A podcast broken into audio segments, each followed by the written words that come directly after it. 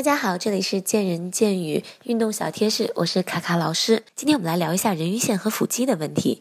有些健身的女孩子会说，我们非常希望要人鱼线，但是我不想要一块一块的腹肌。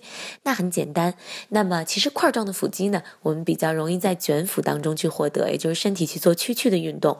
而人鱼线呢，就是在我们所有的运动当中，你的腹部、背部整个向脊柱去靠拢，然后让你的核心去整体发力。